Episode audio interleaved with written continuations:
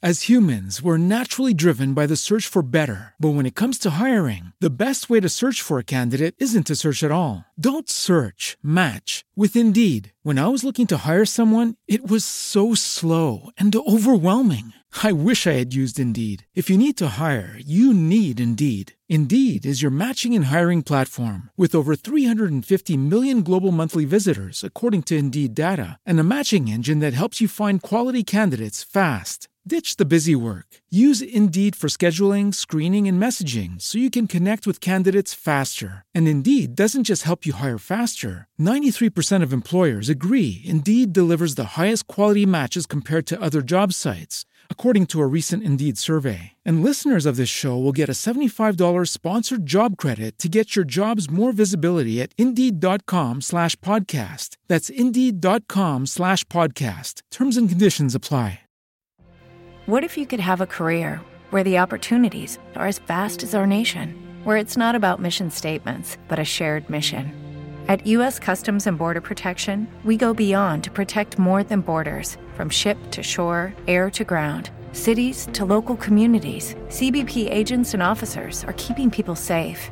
Join U.S. Customs and Border Protection and go beyond for something far greater than yourself.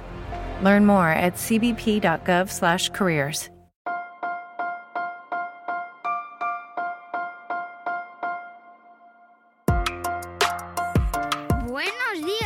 Esfera. Buenos días, Madre Esfera, con Mónica de la Fuente.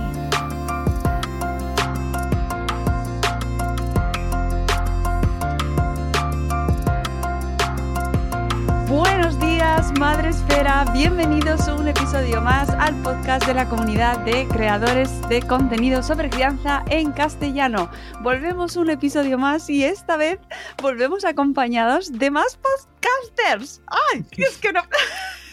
no me sale la palabra.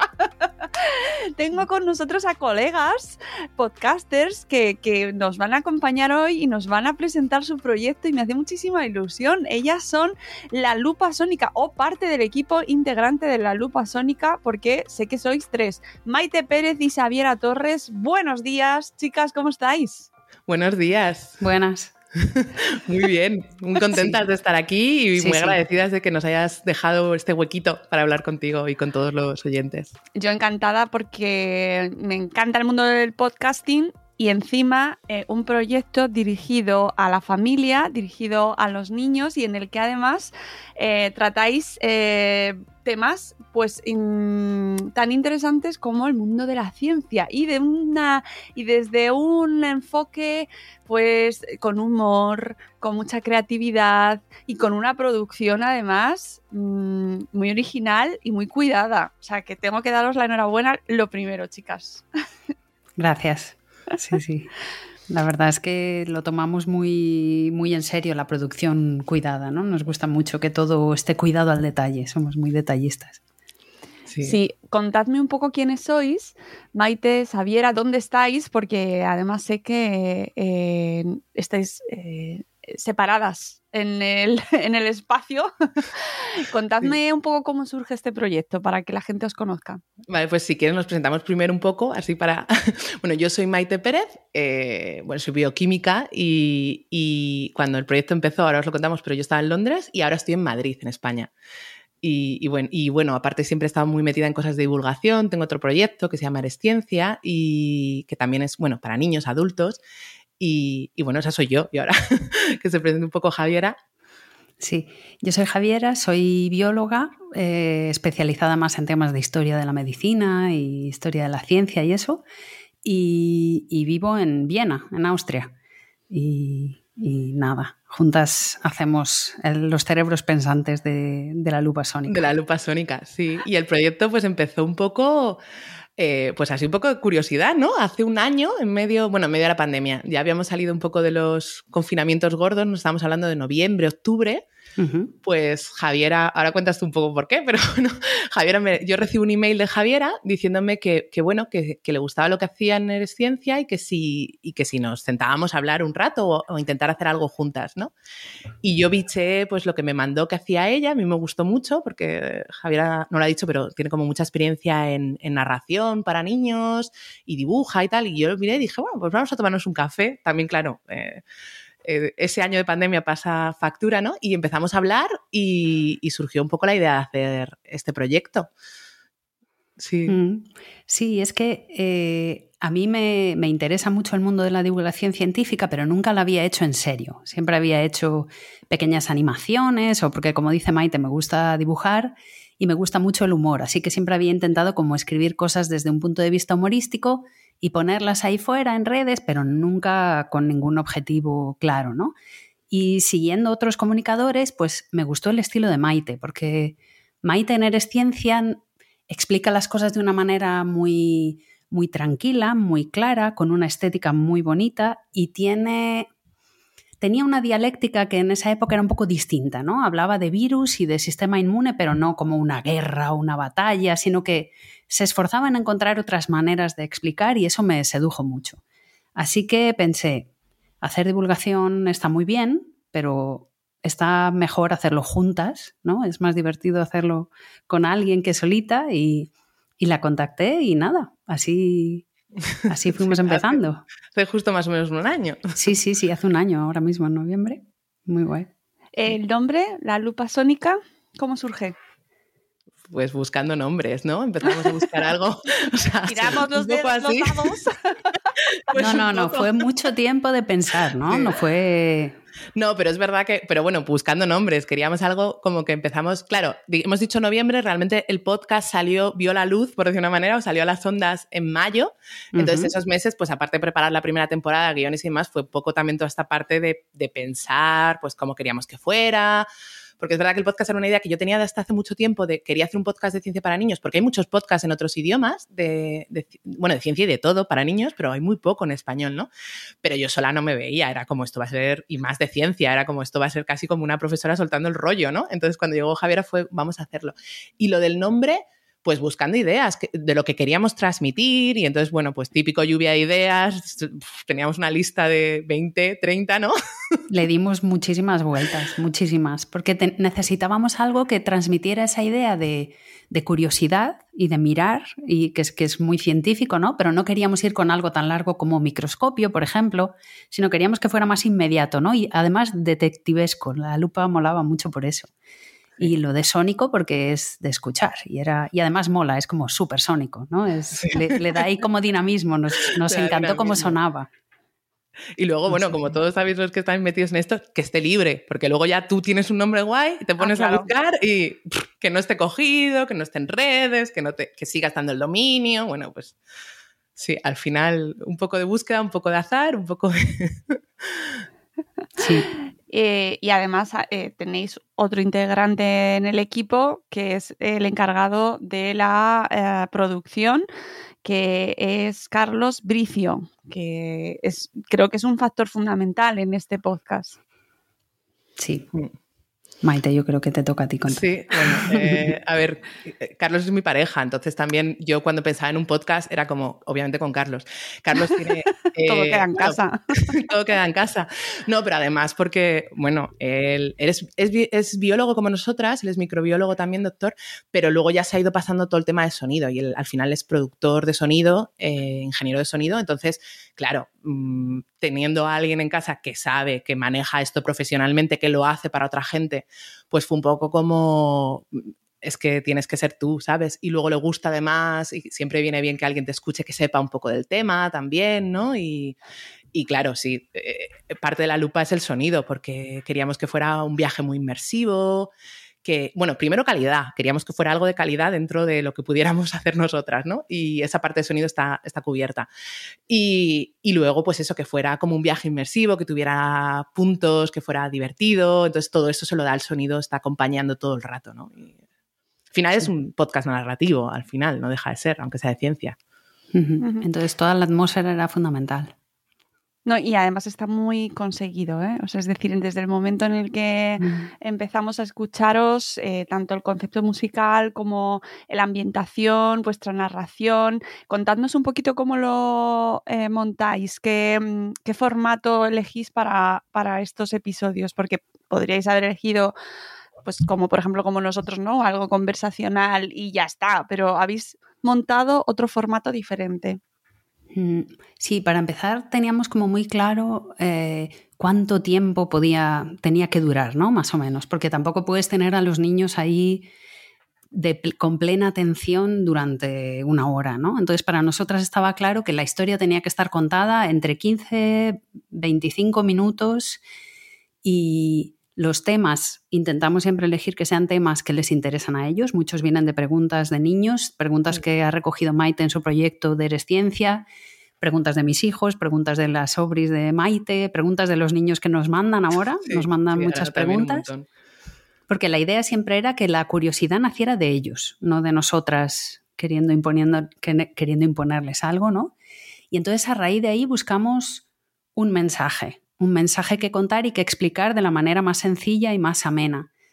Y entonces, claro, eso impone ciertas restricciones, ¿no? Porque tú tienes que explicarlo de manera clara y pronto vimos que para que no se nos fuera de madre y para poder meter los sonidos y tal, íbamos a tener que guionizar bastante. Porque para gente un poquito más mayor, pues podemos charlar y conversar, e ir explicando, ¿no? Irnos, ir entendiendo la una y la otra y tal. Pero para niños más pequeños sí que teníamos clara esta idea de tenemos que saber muy bien dónde estamos en qué momento, que no se nos escapen palabras complicadísimas sin explicarlas y todo eso. Entonces era, vino casi impuesto. Y entonces cuando sabes que, que grabas y que puedes meter ambientación sonora, es que la cabeza te hace pum y empiezas a inventar aventuras locas.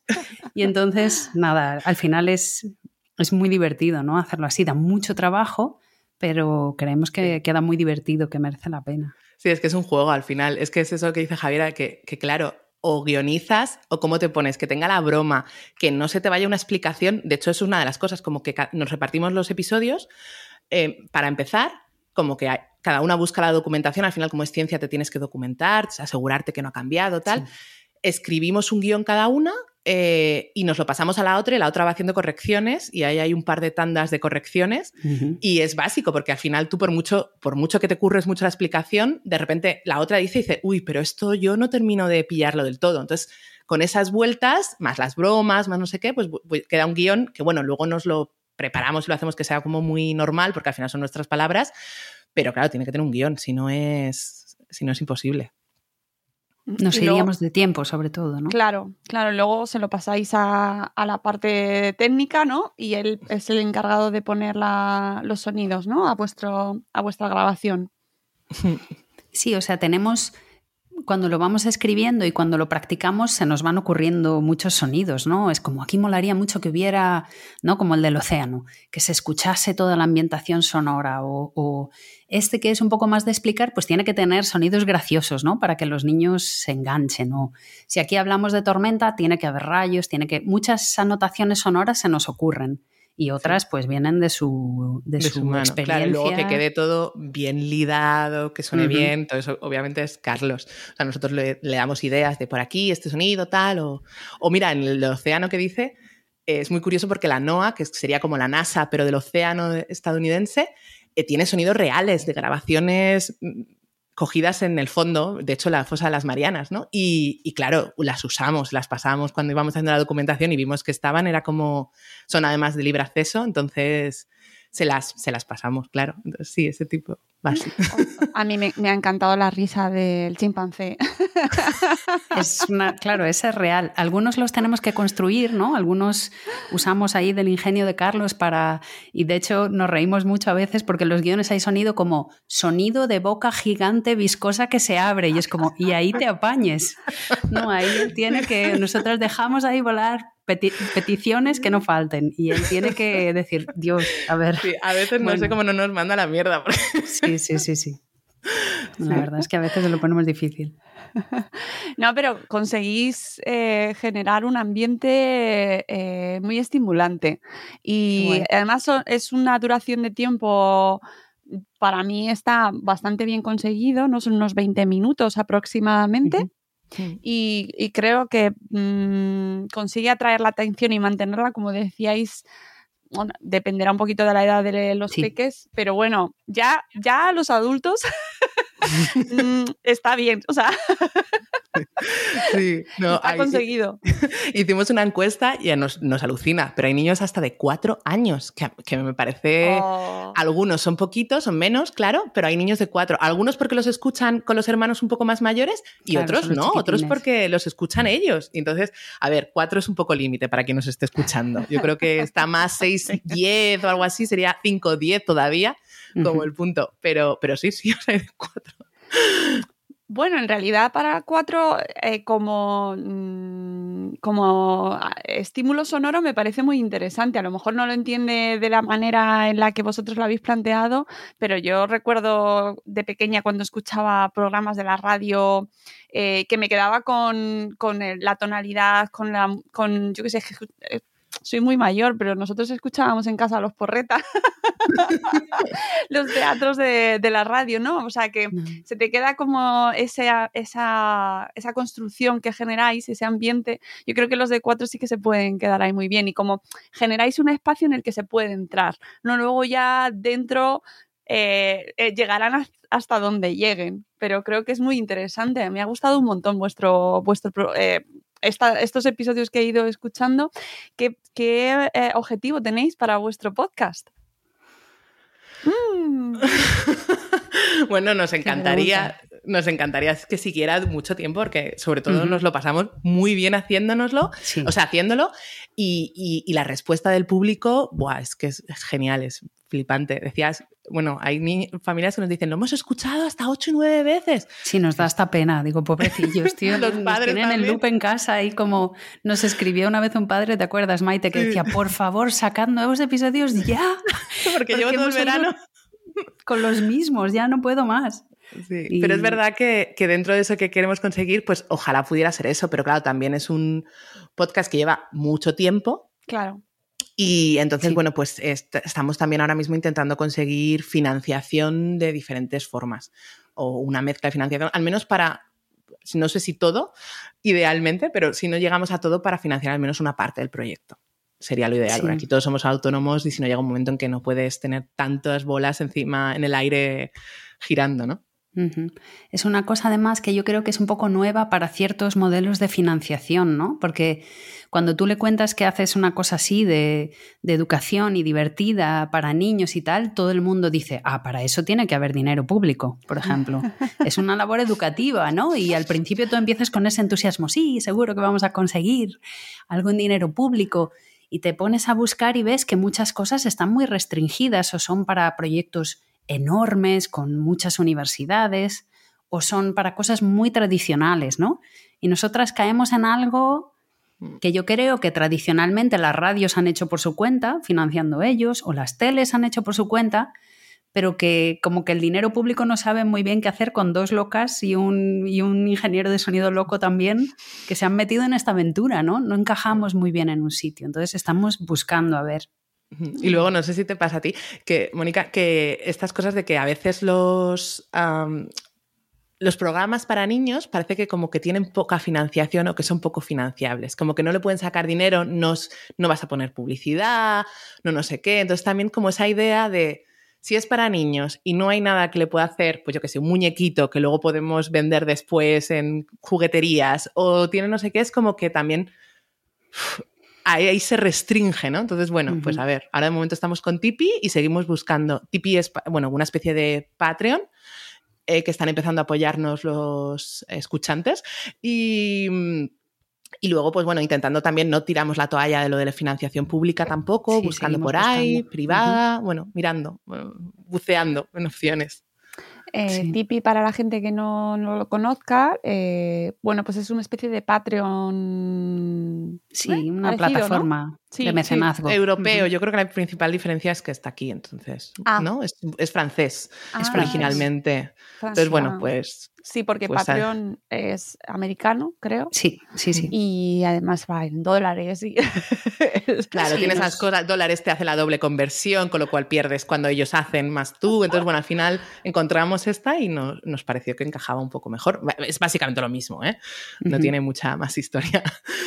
Mm. Sí, a quien le gusta el proyecto puede dar pues algo de una vez, un poquito, o puede hacerse socio mensual y tal. O sea, es, es una manera de ver, de cogerle el pulso un poquito a la audiencia también, ¿no? De ver cuánto, cuánto están. Y, y al mercado, ¿no? Que a veces parece eso, que, que nadie daría nada de dinero por ciertos program- programas para niños y nosotras, bueno, estamos viendo lo contrario. Hay un montón de padres que, que nos dan y que dicen que están muy contentos de darnos, además, que les parece fenomenal que haya algo así. Mm. Eso es muy gratificante. Claro, porque es contenido de calidad, es divulgación científica para precisamente para un público eh, que lo acoge encantado, sin prejuicios, de la mejor manera y que, que podría ser considerado como el mejor público, pero que yo ya estoy acostumbrada y ya estamos acostumbrados a que todo lo que sea relacionado con la infancia, la maternidad, la crianza, eh, bueno, son cosas de madre, son cosas de familia, son cosas de niños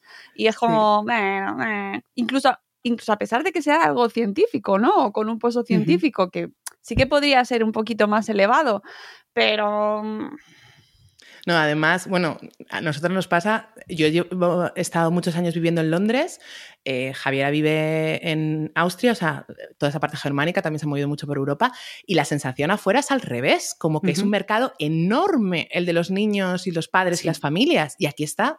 O sea, realmente creo, ya, a ver, no soy ninguna experta en marketing ni en negocio, pero creo que está infravalorado, porque, porque es, es al revés. Mi sensación es que es- es- saben que hay tan poco que es un público que tiene cierto poder adquisitivo, no te digo que a lo mejor son los más ricos del mundo porque tienes niños, pero que, que están dispuestos a, es tan difícil encontrar que están dispuestos a apoyar eh, proyectos así o a seguir y, y creo, me da la sensación que en España a veces no nos damos mucho cuenta de eso, ¿no? O tenemos la otra sensación, no sé. mm, sí, sí, sí. Y además, además que resuelve una inquietud creciente de los padres, ¿no? Que es como, ya está bien de tanta pantalla. Aquí, aquí en, en Austria y en, en Alemania, por ejemplo, como dice Maite, los audiolibros son algo enorme. Y porque a los padres les encanta que los niños puedan estar metidos en una historia sin que tengan que estar ellos ser los que leen siempre, o sea, mantienen la lectura en voz alta, pero también existe esto y los niños tienen como una cajita que es un altavoz donde ponen unos muñequitos que tienen las historias. Entonces se regalan esas historias y está muy está la gente como muy hecha la idea de que haya audio de calidad hecho para niños. Viven mucho más con eso, por eso, porque cómo los entretienes, cómo les cuentas algo científico, por ejemplo, sin pantallas. A mucha gente le parece imposible y a nosotras nos parece es una, una cosa a explorar y que sabemos que en otros sitios funciona y que está bien que funcione porque ya es algo bueno. Mm. ¿No? Y sí, de hecho, si os fijáis ya no solo en la parte sonora, sino audiovisual, si pensamos en contenidos científicos para niños, Ya. No, también hay un poco. Es que eso es que Mm. te vuela la cabeza. Miras lo que hay en inglés, por ejemplo, y dices, Sí. ¿cómo puede ser con tantos niños que, en que hablan español al final? Sí. Que hay más niños que hablan español que niños que hablan inglés, ¿sabes? Que eso son las cifras. Y hay muy poquito, pero bueno. poco a poco. Yo creo que poco a poco va creciendo también, ¿eh? cada vez se hacen más cosas, pero bueno, va lento. claro, Sí, pero, pero de cara, por ejemplo, tenemos en, ahora tenemos en la 2 o está en la 1, eh, programa para ciencia, que ahora se me ha ido totalmente el nombre, no sé si os acordáis vosotras. El de... en Clan TV, ¿no? Hay. No, eh, para adultos. Es, es un- Ah, Ah. eh, órbita laica. ¿no? Órbita laica, gracias. que no me salía. Órbita laica, eh, pero lo tenemos en un horario eh, para adultos. Lo Mm. tenemos a partir de las 10 de la noche, creo, si no me equivoco. No. Que a esas horas, amigos que nos estáis escuchando, amigas que nos estáis escuchando, los niños están en la cama ya y yo también. que existe la redifusión, lo sé, pero, pero que hagamos cosas, contenido eh, directamente para niños. Y a mí, por ejemplo, vuestro, vuestro programa me parece un contenido que podría ser llevado también a otros formatos, eh, porque me parece que además tratáis al público con mucho respeto y a los niños con mucho respeto, que yo creo que es lo suyo, vamos. sí. es que nos parecía, nos parecía impensable hacerlo de otra manera, ¿no? Es como Mm, por eso que comentaba antes, ¿no? De que las preguntas surgen de ellos mismos y, la verdad es que Maite y yo un poco abusamos de la confianza de los niños que tenemos cerca. Son un poco hijillos de indias, ¿no? Los míos, por ejemplo, que tienen 5 y 10, pues les toca escuchar y participan también, pero les toca sobre todo escuchar, ¿no? Porque a mí me, me interesa mucho eso que comentabas antes de que sí que se meten en la atmósfera sonora y sí que, ¿no? Yo acaba, les pongo el episodio, acaba y yo les pregunto, muy bien, Katy, ¿tú qué has entendido? Y ella, pues que los rayos son muy rápidos y, los truenos no son tan rápidos. Y es como, muy bien, perfecto. y Gus, ¿qué has entendido? Que tiene 10. Pues que la velocidad del sonido no va a otro, a otro nivel. Y, a nosotras nos daría mucha vergüenza hacerlo de otra manera, ¿no? Sería deshonesto eh, hablarles a ellos y no tener en cuenta lo que entienden, lo que no entienden, lo que les interesa o lo que no. Y la parte visual ya nos la ha comentado alguien, ¿no? Y hay episodios en los que es muy tentador. El del océano, es que hablar de esas criaturas y no mostrarlas pues claro, pero también es un desafío que mola hacerlo solo en audio. Sí, sí. Y luego están los extras también, que la web intentamos dejar, por ejemplo, en los océanos, pues están muchas de las fotos reales, también un poco por esa idea de que, bueno, a ver, desde el principio la idea del podcast es, está muy pensada para niños, el público es el público principal, pero también está pensado para familias, o sea, queríamos que no fuera una cosa en que tú te aburrieras como padre, ¿no? Que hay otros programas para niños que a lo mejor son más infantiles y que a la segunda estás hasta las narices, ¿no? Dices, no quiero oírlo más, yo como adulto, no, los niños les pueden estar encantados, ¿no? Entonces queríamos un poco esa mezcla, también para que, porque nos parecía genial que estuvieran como aprendiendo juntos, porque al final también los padres descubren cosas nuevas, entonces ahí como que se genera una atmósfera pues muy bonita, ¿no? Porque muchos nos dicen, lo estamos escuchando a la hora del desayuno o en el coche de camino a, a natación, ¿no? Y entonces como que surgen preguntas, empiezan a salir cosas y es verdad que los padres pues a lo mejor vale, has escuchado esto y no sabes dónde más tirar. Entonces, como que los extras de la web, pues hay vídeos, hay cosas, bueno, ya todo lo que quieran empezar a indagar o no, o tirar del hilo, ¿no? Pero bueno, hay como también ese material para que puedan ir mirando. Y además, como adulta que soy, aunque a ratos no lo soy tanto, pero tengo que decir que tiene partes eh, especialmente graciosas. Yo, o sea, tiene sentido del humor que me, que me ha gustado mucho. En el, en el episodio de Descartes me, me reía muchísimo. O sea, eh, esa parte cuando sale el que lo, que lo retomáis en, la, en el programa, a mí me ha hecho mucha gracia, me ha parecido muy inteligente y, mm, un contenido, pues eso, pues como bien decís, para... Eh, no, Descartes no, Newton. Newton. Eso. Tengo a Descartes, no sé por qué, por otra cosa, pero no, era Newton. Em, que, me parece un contenido para, para, ir escuchando, pues eso, como bien decíais, en el desayuno, para, mm, pero que no es, que parece a veces parece, y es una tendencia que no me gusta, eh, que se usa o se abusa del marketing para niños, ¿no? Del contenido para niños, de bueno, venga, como son niños, le vamos a colar cualquier cosa. Lucky Land Casino, asking people what's the weirdest place you've gotten lucky. Lucky? In line at the deli, I guess. Aha, in my dentist's office. More than once, actually. Do I have to say? Yes, you do. In the car before my kids' PTA meeting. Really? Yes. Excuse me, what's the weirdest place you've gotten lucky? I never win and tell. Well, there you have it. You can get lucky anywhere playing at LuckyLandSlots.com. Play for free right now. Are you feeling lucky? No purchase necessary. Void where prohibited by law. 18 plus. Terms and conditions apply. See website for details. Hello, it is Ryan, and we could all use an extra bright spot in our day, couldn't we? Just to make up for things like sitting in traffic, doing the dishes, counting your steps, you know, all the mundane stuff. That is why I'm such a big fan of Chumba Casino. Chumba Casino has all your favorite social casino style games that you can play for free anytime, anywhere with daily bonuses. That should brighten your day a little. Actually, a lot. So sign up now at chumbacasino.com. That's chumbacasino.com. No purchase necessary. BGW. Void were prohibited by law. See terms and conditions 18 plus. Amigos, no. Eso no se hace. no, no, no. No se hace, no se hace. Porque los niños son muy inteligentes, son personas y, y se merecen que se les trate con la dignidad que, ellos em, pues tienen que tener. Y, ese contenido inteligente, eh, lleno de alusiones que además los padres también vamos a agradecer. Me ha recordado un poquito a los contenidos de Pixar, un poco, ¿no? Que, que tienen oh. Esos puntos. sí, es verdad. A ver, los que nos hemos chupado tantas pelis de. sí, sí, al final uno hace un muestrario grande de. Claro, claro, claro, claro, ¿no? Y que también se hace pensando en las familias, ¿no? Que es muy de agradecer. O sea que me parece que, es súper, súper recomendable y que, que eso, que huyamos de los contenidos superficiales que solo buscan, eh, pues eso, a los niños por... Mm, para, para venderles cualquier cosa, porque no, son los más críticos. Sí, no. Y a ver, al final buscamos que fuera para familia y la demostración ha sido eso, que hay algunos padres que nos dicen encantados que lo han escuchado ocho veces. Y yo ahí pienso, bueno, si nos habéis escuchado ocho veces y todavía nos lo dices con un poco de cariño, ya está. Está bien, sí, sí. Yo creo que nosotros también, o sea, éramos dos niñas eh, científicas muy flipadas, ¿no? Entonces yo creo que también nos resulta fácil... Eh, o sea que empezamos a apasionarnos por la ciencia muy chiquitinas. Entonces es muy fácil para nosotras como volver ahí, rebuscar y pensar qué le gustaría a la Javiera que criábamos en, un, bebidas azucaradas o a la Maite que andaba bicheando por ahí y, conectar, reconectar con, ese, con esa infancia nuestra, ¿no?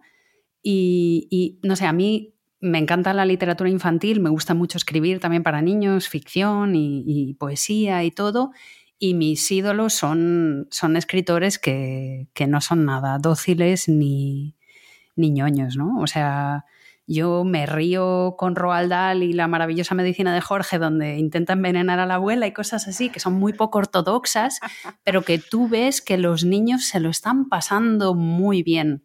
Y no porque estén aprendiendo a hacer cosas malas, sino porque eso hace eco con ciertas cosas que ellos ya piensan, aunque saben que están mal y que, que les gusta esa transgresión como diversión, ¿no? Para romper el tabú y como manera de, seguir creciendo. Entonces, nosotras jugamos, nuestras niñas gamberras salen de dentro cuando escribimos los guiones y además que no tiene sentido hacer un trabajo así si no es para divertirte, ¿no? Nos encanta reírnos a nosotras, a veces nos reímos cuando grabamos los guiones, hay que parar, hay que volver a empezar porque la idea es que si nosotras nos lo pasamos bien, eso se va a notar.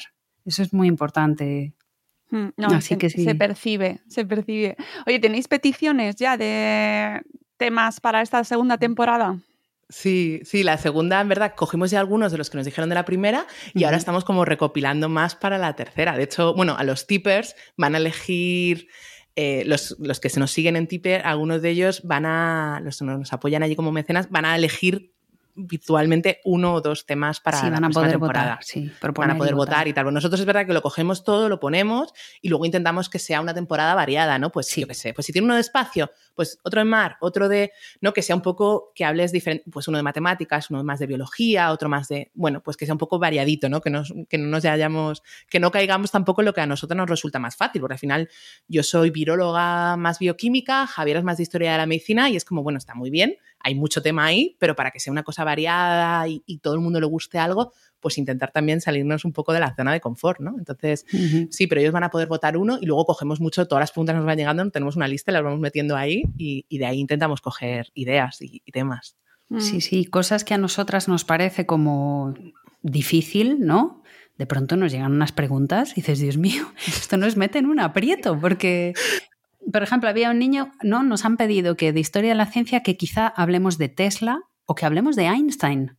Es como vamos a pasarlo mal intentando conseguir explicar ¿no? los descubrimientos de Einstein para niños. Pero bueno, también en el desafío está ahí la chicha, ¿no? Lo que mola. También no somos físicas, entonces es verdad que nos da un poco de. Mira, el de la luna en la primera temporada sudamos, le preguntamos a una, a una amiga de Javiera física, porque hay un punto ahí que es como, uff, a ver, claro, hemos estudiado física de instituto, preuniversitaria también un poco, pero más dirigida a, biología, entonces claro, hay un punto ahí, lo de lo física se nos queda un poco igual que las mates, ¿no?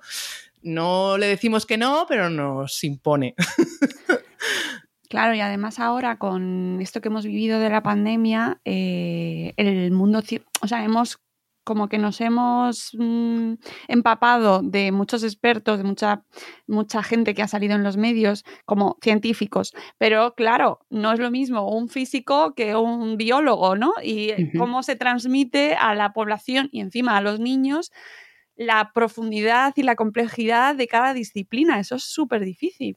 Sí, por eso nos, gusta mucho esto de, tocar todos los palos, ¿no? Como, como dice Maite, siendo las dos biólogas, pues sería muy sencillo que hiciésemos curiosidades del mundo animal y ya está, ¿no? Pero también nos parece muy como muy honesto con la infancia llevarles las otras cosas y, y no solo porque habrá niños que les guste el espacio, sino porque puede haber niños que si conocen ciertas cosas del espacio les guste les gusten las matemáticas o les guste la física o... Y también nos gusta siempre meter algo de, historia de la ciencia por lo que tiene de, de asombroso y de compartido el proceso, ¿no? Yo me acuerdo cuando yo estudié las derivadas o las integrales que me parecieron una cosa horrorosa, imposible y dificilísima, ¿no? Y, y, de la que no acabas de entender además para qué demonios estamos estudiando esto, para qué sirve, ¿no? Y luego cuando, cuando leímos la, biografía de Newton y la vida de Newton en detalle, es como él necesita las derivadas para, para explicar lo que está explicando en las integrales y las inventa. Pero es una herramienta muy difícil que él inventa para descubrir un problema muy difícil. A lo mejor si hubiera sabido eso cuando las estaba estudiando, no me hubiera sentido tan sola o tan inútil. ¿no? Y ese, cómo y para qué se han inventado ciertas cosas que sí que tenemos que estudiar ahí con codos, pues creemos que también es muy interesante. Y... Sí, luego muchas veces, yo esto también hago mucho que de ciencia, que nos meten ciencia en el cole y todo a aprender conceptos, ¿no? Te tienes que aprender estos conceptos. Pero realmente lo más interesante de la ciencia es el proceso, que además es una cosa que podemos usar todos en nuestro día a día, ¿no? Que es el método científico. Entonces, cuando contamos cosas o intentamos mucho de vez en cuando de no solo te suelto la historia, a ver, hay episodios más inmersivos, pero o sea, o más que te, es simplemente una historieta, pero intentamos también un poco que se vaya viendo un poquito cómo llegamos a esas conclusiones, ¿sabes? Que no es que directamente no ha llegado aquí, no, al final esto es un problema que alguien se lo planteó, una pregunta que alguien se lo planteó y cómo han llegado ahí, ¿no? Pues en este de la risa, pues hoy hicieron este experimento, no te contamos todo, pero a lo mejor uno más gracioso, pues como que lo vas viendo, ¿no? Y así también yo creo que vas empapándote un poco de esa parte desde, oye, esto sirve para algo, sobre todo por cómo cómo has pensado para, para llegar ahí, ¿no? Más que el solo el resultado. Mm. Esto, como dirían los youtubers, algunos youtubers de estos que guruses y tal, la ciencia se enseña mal. eres mucho también, entiendes que a, que a, veces pues no te quede más remedio, ¿no? Pero otras veces estaría bien que se hiciera un poco más de... Hay, eh, hay muchas cosas que, a ver, que yo sin enmendar la plana a nadie, pero es verdad que, y luego hablamos, o sea, que, muchas veces se habla de cómo atraer vocaciones científicas, cómo atraer, eh, cómo, cómo conseguir que nuestras niñas, porque normalmente se destinan las campañas a las niñas, porque es como una eh, que, hay menos eh, cantidad de mujeres dentro del mundo de la ciencia, ¿no? Cómo atraer vocaciones. Claro, es que la aridez con la que se presentan en muchas ocasiones estas asignaturas, pues, mm, y luego, mm, esto ya nos salimos un poco del tema, pero que luego las condiciones del mundo científico ya a nivel profesional para las mujeres, ¡ah! ¿no? no son fáciles, no. No, y luego ya, pero aparte ya es porque yo siempre hago eso hincapié, hay que saber de ciencias igual que hay que saber de letras, ya como ciudadano del mundo, ¿sabes? un poco. Ojalá. No te digo conocer todo, pero tienes que tener un cierto un feeling por lo menos, ¿no? una cierta, lo que dicen cultura científica, ¿no? Que le llaman así en plan formal. Y, claro, eso se consigue pues al final también desde pequeño, ¿no? Además, a mí me hace mucha gracia porque todos los contenidos de divulgación están muy pensadas, incluso en, el, en el, temario escolar, eh, los experimentos se hacen casi en secundaria o, primaria final de primaria. Entonces ahí es cuando empiezan a hacer ciencia. Los niños muy pequeños casi no hacen ciencia. Y hay un punto que es como, ¿y cuándo te enamoras de la ciencia? No te enamoras de la ciencia cuando ya tienes 14 años. Te enamoras de la ciencia cuando decíamos, cuando tienes 5, 6, cuando eres ese niño curioso que quiere aprender cosas o que se fija en una lombriz en el suelo, ¿no? Y, es como que para esas edades hay mucho menos, ¿sabes? Ya te digo, hasta en el currículum está pensado como para 13, 14, ahí empiezan a hacer experimentos, hay más cosas de youtubers, hay más, pero hay muy poquito para precisamente cuando yo creo que es cuando bueno, se inician las vocaciones seguro y además aunque no se inicien las vocaciones porque a ti te interese ser otra cosa, ¿no? Eh, por lo menos es cuando le coges un poco como de cariño, aunque no te interese luego y te quieras dedicar a ser arquitecto, ¿sabes? Pero por lo menos mm, ya no le pillas tanto miedo, tanto asco, ¿no? No, y además nosotras estamos convencidas que la ciencia no es algo abstracto, ¿no? A mí me molesta mucho, esta, quizá porque siempre he estado un poco en medio, me molesta mucho esta división entre ciencias y letras, ¿no?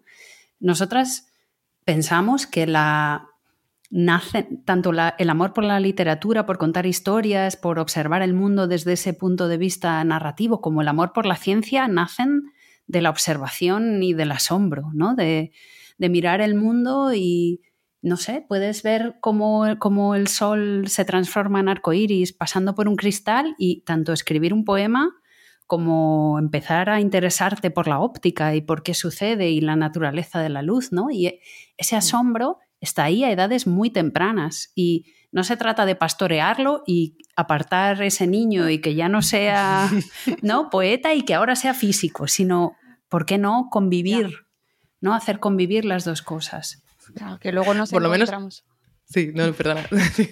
No, que luego nos encontramos con eh, brechas de conocimiento eh, y que yo, por ejemplo, como periodista me he encontrado, mm, pues una vez terminada la carrera, ya durante el trabajo, pues que, que necesitas conocer el método científico para hablar de ciencia, por ejemplo, ¿no? Para divulgar sobre la ciencia.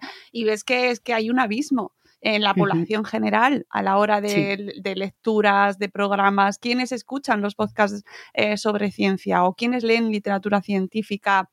Ya no hablamos de técnica, un poco mainstream. Sí. También hay, yo creo que eh, hay dos problemas. ¿eh? Uno es que a lo mejor no se ha educado a la población en general y otra parte es que yo creo que también es de los científicos y Sí, demás. en la torre de de marfil, ¿no? Sí, intentar hacer llegar, porque muchas veces dices, no, a lo mejor, a mí, fue- bueno, a ver, ha cambiado mucho, ¿eh? pero yo cuando empecé a ciencia hace tres años, mi sensación era de, bueno, a ver, estás haciendo un contenido genial, pero lo has escondido en una web que parece el Pleistoceno. Eso ya, a alguien que no vaya queriendo ir a buscarlo, es que no se mete claro, ahí. claro.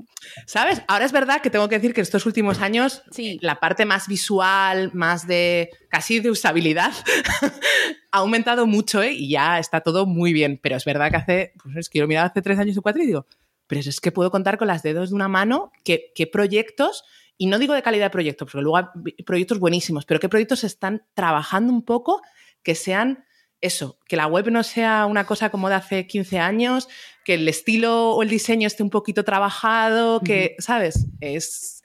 Y claro, también es culpa nuestra, ¿no? Que también hay que hacer un esfuerzo ahí. Es como, bueno. Sí, sí. Y el mismo lenguaje, ¿no? Es que los científicos estamos muy acostumbrados a, a ir por ahí en manada y hablar entre nosotros y entonces es como, por mucho que le digas a alguien, a ver, explícaselo como se lo explicarías a tu suegra o tal, es como los churrumurcios fluorizantes del, ¿no? Y es como ah, que todos no compartimos este vocabulario que aquí ya has echado a un montón de gente, ¿no?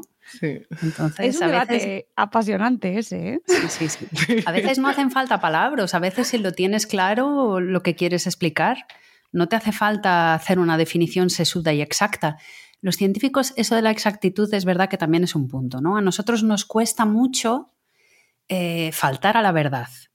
Entonces siempre o puntualizamos demasiado y es un discurso tan farragoso que no se llega a ningún sitio, es como, o tal, pero cuál, pero también hay algunos que, pero no todos, ¿eh? pero algunos. O es que si hay un término específico no me voy a salir porque no es lo mismo decir sustancia que hormona, ¿no? Y tenemos un poquito que luchar contra ese impulso e intentar acercar y apasionar y comunicar de verdad, que es, que es complicado, sí.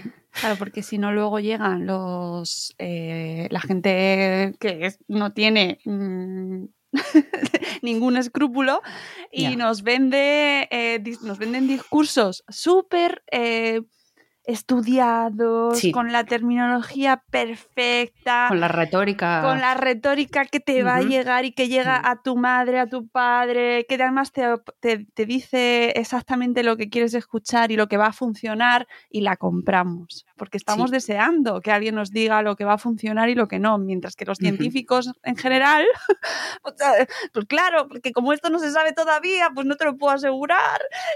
Sí. Exactamente. Por eso también es tan importante esto que decíamos antes de que la gente esté familiarizada un poco, a ver, que la pandemia ahora mismo ha sido como una clase acelerada, ¿no? Pero un poco también como que los niños ya empiezan a entender que las cosas llevan un proceso, que a veces piensas que sí, pero luego que es que no, que luego te fijas y... Entonces, nosotros de vez en cuando, a ver, sin ser chapas, pero algunas historias dan un poquito más a que lo vayas un poco como dejando Sí. caer y yo creo que muchas veces tampoco tienes que decir, esto que decía antes Javiera de lo difícil que es a veces ser súper exacto, pero a veces puedes ir un poco como dejando caer un poquito algunas miguitas y poco a poco eso va vas haciendo que te des cuenta de que, de que al final ese es el proceso, ¿no? Y que, y que si alguien te viene con esto es sí, sí, sí, mm, sospecha. Sospecha. Me parece, o sea, la conclusión mm, principal para, para ir cerrando, eh, educar el espíritu crítico en nuestra infancia. eh, con, o sea, es que, y además de la manera que lo hacéis, tan sencillo, eh, tan amigable, con tanto respeto y tanto cariño, eh, y que está de base ahí para que la gente que nos escucha, los padres y madres que nos escucháis, amigos, tenemos que conseguir ese espíritu crítico, fomentarlo, que duden, que tengan curiosidad, el asombro, que tanto nos habla Catherine Lecuyer, a la cual recomiendo siempre porque es fantástica. Eh, ese asombro, esa curiosidad que está en el mundo científico, pero que está en todo, ¿no? Y Sí. buscar fuentes. Estas mujeres que me están contando, oye, vamos a buscar eh, qué nos está diciendo. No me la voy a creer del todo. Vamos a buscar y vamos a ver exactamente cómo se ríe el chimpancé. Por favor, pónmelo. ¿No? Sí, sí, sí, sí, tal cual, tal cual. Por eso también los extras, ¿no? Que es como ahí están luego, tenemos hasta el recuadrito de las... también hay profesores que nos usan en clase, ¿no? Entonces Claro. también está el recuadrito de, de las referencias sesudas, ¿no? Me parece fantástico. Con las cosas ya un poco más, bueno, pues referencias científicas o cosas un poco más Claro, y a- farragosas, pero que hay gente que quiere ir a verlas, claro. Y que deberíamos acostumbrarnos todos. A mí me encanta cuando me dicen, Mónica, ponnos las fuentes en el, los- en el podcast. ¿De qué habéis hablado? ¿De qué estudio es? ¿De dónde viene? ¿Quién lo ha hecho? ¿Por qué nos están contando esto? Porque eh, siempre hay una, un- o debería haber un estudio detrás y hay algo detrás. Entonces eso, que como población general nos acostumbremos a hacerlo, yo creo que, eh, vamos, con eso hem- el 2021 lo hemos bordado, vamos. Ha tenido que venir una pandemia para que nos acostumbremos a buscar las fuentes. Pues ya con eso cerramos y nos vamos. Pero no, vosotras no, que tenéis muchas temporadas por delante, chicas.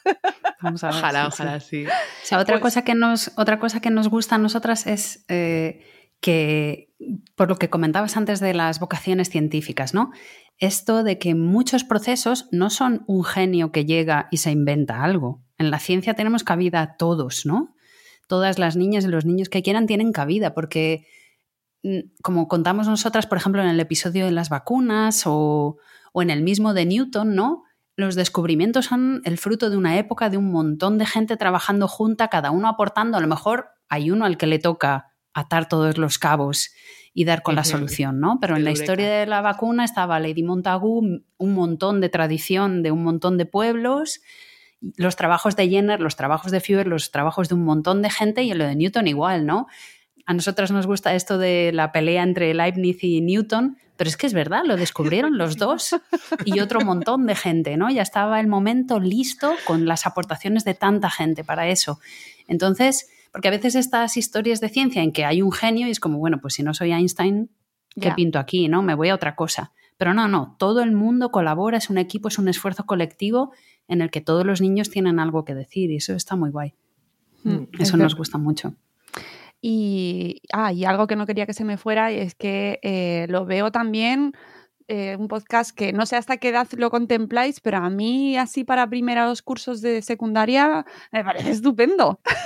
Sí, o sea, en verdad hay una campana, bueno, hicimos la encuesta y una campana de niños pequeños, o sea, de 4 a 12, 13, y, y luego la campana de mayores, pero yo creo que es como, en verdad, claro, no es solo para niños, lo que dices tú, tú te lo pasas bien escuchándolo como adulto y aprendes algo, entonces también los chavales, es verdad que los adolescentes a veces tienen este punto como de, no, es muy para, pero yo creo que aún así eh, sirve y ayuda y, y- y viene bien, sí, claro. yo creo que si lo oyen les gusta. De hecho, nos han varias amigas, ¿no? Que son las que nos cuentan de primera mano, nos dicen. Yo no se lo intento poner a mi hijo adolescente porque es como, no, mamá, además si Ya. te gusta a ti, a mí no me va a gustar. Dice, pero sucede que lo estoy escuchando en el salón, ¿no? Y, y aparece por ahí el de 15 no sé qué, y esto, ay, se sienta y acaba oyéndolo todo, ¿no? Y acaban comentándolo al final. Y eso, eso pasa, pero no, no hemos querido como forzar el, el marketing o, o, orientarlo hacia ahí, sino hacia las familias, pensando pues que a lo mejor eso, las, los más adolescentes que estén en las familias pueden formar parte de, de esa escucha colectiva. Sí. O sí o sí, ya profesores o tal, ya es otro tema, ¿no? No, bueno, mmm, poca broma que sabemos que hay muchísimos estudiantes que utilizan los podcasts. Yo misma utilizo muchos podcasts para documentarme y, y uh -huh. eh, con tener, bueno, mientras estás haciendo otras cosas, vas escuchando podcasts y te vas enterando de, de pues a mejor bio, biografías o conocer sí. mejor un personaje más a fondo de una manera que no sea, pues a lo mejor muy enciclopédica, ¿no? Sino que te uh -huh. enteras más de otros detalles. Y tenemos el caso del podcast de selectividad para estudiantes, creo que se llama, que, que es un éxito, o sea, eh, lo petan en Spotify, lo usan todos los estudiantes de selectividad, se lo ponen ahí porque es que su autor es maravilloso y lo cuenta de una manera que a la gente le enganche, tiene además canal en TikTok, que también ahí lo ha, en la pandemia se lo llevó a TikTok, o sea que yo ahí os doy ideas, uh -huh. aunque TikTok no es para niños, ¿eh? así que esto ya no, más bien para más. adolescentes. Pero bueno, que el formato tiene unas posibilidades brutales sí. y que no, no, o sea, que, que creo que puede llegar a convertirse en una herramienta más de aprendizaje, o que ya lo es, pero sí. que tiene muchísimo recorrido. Chicas, eh, ha sido un placer charlar con vosotras. Igualmente. Espero sí, que a nuestra audiencia pues eh, se vaya corriendo a escuchar la lupa sónica si es que no lo conocíais ya, porque es muy probable que sí. Las, eh, podéis encontrarlas en todos los dispositivos, bueno, en todas las plataformas de podcasting, en su web, de la lupa sónica, me parece que es .com, ¿verdad? Punto a ver, com, que sí, lo mire, punto com. Ahí sí. tenéis todos los episodios, una imagen curradísima que creo que es seña de la casa y que, que, me ha gustado mucho porque se nota que es un proyecto muy mimado y muy cuidado y que, que contagia, ¿no? Ya te da esa sensación de, mmm, esta gente va ahí bien, en serio. y donde podéis además también apoyar, eh, pues eso, con, con, esta plataforma de, eh, me parece que era Tipi, tipi. tipi, tipi, tipi, que no uh -huh. quería decirlo yo mal, pues ahí podéis apoyarlas y bueno, pues escribirlas también están en Instagram, también podéis localizarlas por Instagram, así que eh, Javiera, eh, ay, que se me ha ido el nombre. Maite. Maite.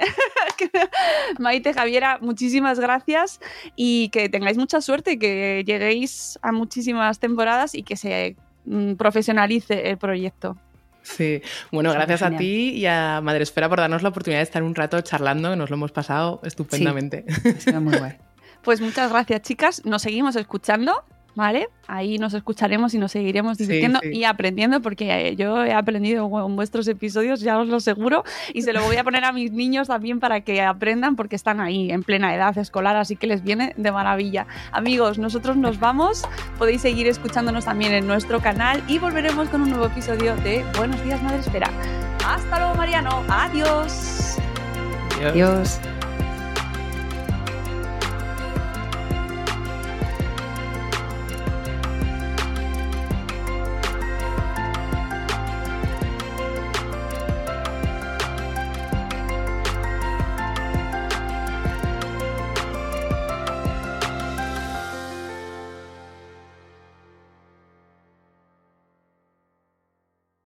With lucky landslots, you can get lucky just about anywhere. Dearly beloved, we are gathered here today to. Has anyone seen the bride and groom?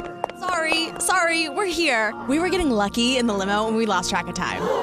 No, Lucky Land Casino, with cash prizes that add up quicker than a guest registry. In that case, I pronounce you lucky. Play for free at LuckyLandSlots.com. Daily bonuses are waiting. No purchase necessary. Void where prohibited by law. 18 plus. Terms and conditions apply. See website for details.